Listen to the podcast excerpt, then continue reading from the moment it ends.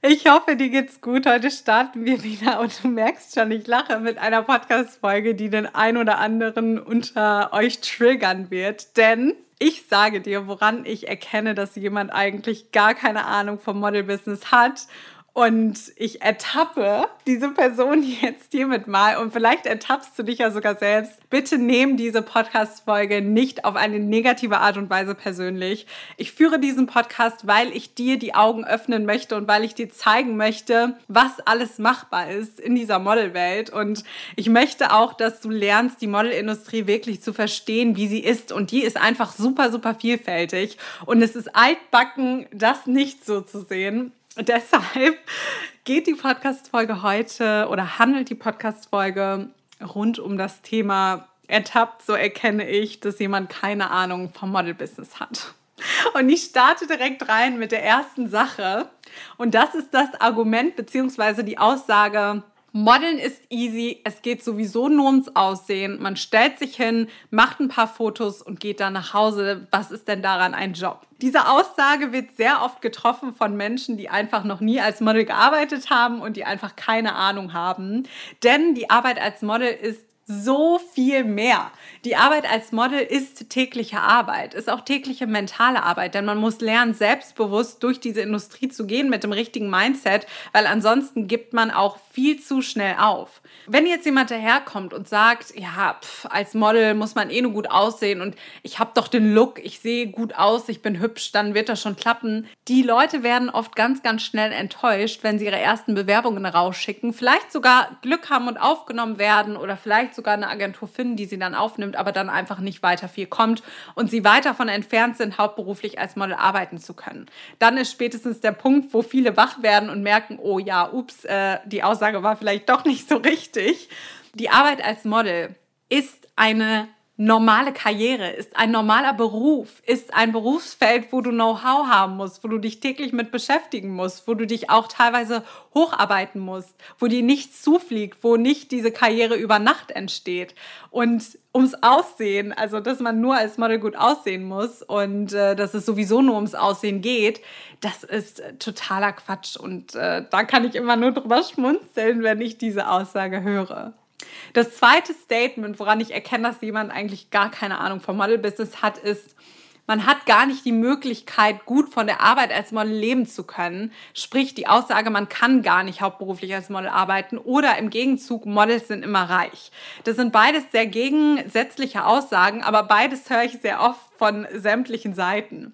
Ich fange mal hinten an mit dem, Models sind immer sehr reich. Das Klischee kommt daher, dass die Gagen als Model wirklich sehr gut sind. Das muss man auch an dieser Stelle so sagen und auch oft im vier-, fünfstelligen Bereich liegen. Das ist auch auf jeden Fall, äh, ja, machbar und möglich und äh, auch nichts Außergewöhnliches. Und dass Topmodels natürlich teilweise Millionen verdienen und für Werbedeals Millionen bekommen, in Hollywood leben, große Villen haben, tolle Apartments in New York oder in anderen teuren Städten. Aber das sind die Top-Models, ne? Und das muss man auch immer bedenken. Die Models, die so richtig reich sind, also Millionen auf dem Konto haben, ich nenne jetzt mal als Beispiel eine Naomi Campbell oder eine Kendall Jenner. Die verdienen sehr, sehr, sehr viel Geld, ja, aber das sind Celebrities, das sind Top-Models, die sich nicht nur als Modeleinnahmen gemacht haben, sondern auch als Personen des öffentlichen Lebens. Das sind Stars, wie man sie so schön nennt, die auch viele andere Einnahmequellen generieren und nicht nur jetzt von der Arbeit als Model leben und deshalb sind die reich. Auf dem Niveau von einer Kendall oder Naomi im Verdienst sind äh, ja, das sind eine Handvoll Models und das sind auch sehr wenige Models. Das ist aber auch nochmal eine ganz andere Liga, weil wie schon gesagt, da reden wir von Millionen. Da reden wir auch nicht nur von einer Million, sondern von Millionen, die diese Models generiert haben, auch teilweise über einen sehr langen Zeitraum. Und das meine ich jetzt mit reich. Es gibt auch viele Models, die sind eher unbekannt, die sind trotzdem reich. In Deutschland gilt man ja, glaube ich, als reich ab einem Nettoeinkommen von 5500. Nagel mich bitte nicht drauf fest. Das ist so der letzte Stand, auf dem ich war. Und das verdienen in der Tat sehr, sehr viele Models. Das ist auch nichts jetzt super Außergewöhnliches. Aber jetzt reich in Millionenhöhe, das sind eher die Top-Models.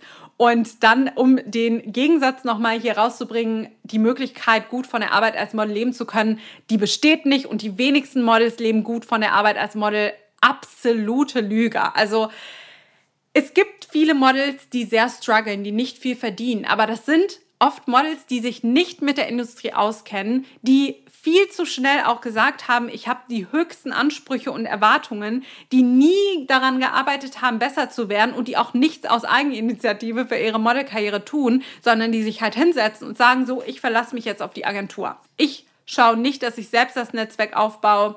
Ich bin nicht bereit, meine Kontakte zu erweitern. Ich bin nicht bereit, mich auch mit anderen Branchen auseinanderzusetzen. Ich bin nicht bereit, mich selbst als Model zu vermarkten. Wenn man wirklich die Ambition hat, als Model Geld zu verdienen, dann ist das kein Hexenwerk. Dann kann man auch das Zepter selbst in die Hand nehmen und sich selbst vermarkten. Und diese Aussage, man hat gar nicht die Möglichkeit, von der Arbeit als Model gut zu leben, die kann ich so absolut nicht unterschreiben. Ich lebe seit einigen Jahren jetzt hauptberuflich von der Arbeit als Model. Neben meinem Studium war das immer meine Einnahmequelle. Da habe ich immer mein in Anführungszeichen gutes Taschengeld mitverdient und nach dem Studium habe ich direkt gesagt, ich möchte hauptberuflich als Model arbeiten und hatte seitdem keinen einzigen Monat, wo ich mir gedacht habe, das wird bremslich und ich bin da nicht die Einzige. Ich lebe von der Arbeit als Model und das klappt sehr, sehr, sehr gut. Und das äh, ist bei vielen Models der Fall. Deshalb finde ich es ganz, ganz, ganz schwierig, wenn man sagt, die meisten Models oder viele Models können von der Arbeit als Model nicht leben. Denn das stimmt so absolut nicht. Und die, die es nicht können, die müssen sich wirklich mal hinsetzen und auch überlegen, welchen Teil trage ich selbst dazu bei.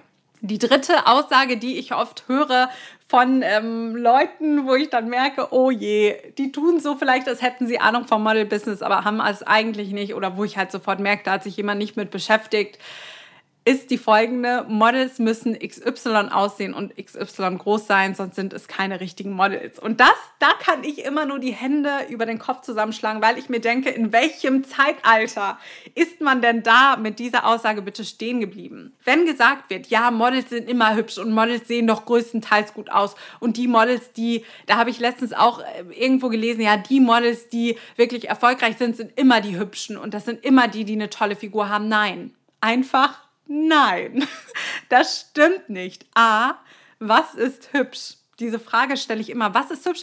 Das, was für Person A schön und hübsch ist, ist für, für Person B vielleicht überhaupt nicht schön. Die eine Agentur sieht in einem super viel Potenzial, findet man ist das schönste Model der ganzen Welt. Eine andere Agentur sagt, nee, also es passt für mich gar nicht. Tyra Banks hat am Anfang ihrer Karriere eine wunderschöne Frau, die eine tolle Karriere hingelegt hat, von sechs Agenturen fünf Absagen bekommen und nur eine einzige Agentur hat das Potenzial in ihr gesehen und an sie geglaubt. Alle anderen fünf haben gesagt, passt nicht. Du hast nicht die Figur, du hast nicht den Look, du hast nichts, wir wollen dich nicht. Heißt das jetzt, dass Tyra Banks nicht schön ist? Nein, heißt es natürlich nicht. Und für mich zum Beispiel ist sie auch eine wunderschöne Frau und ganz, ganz toll und faszinierend und inspirierend. Aber fünf Agenturen haben ja zu ihr gesagt, dass das nicht der Fall ist.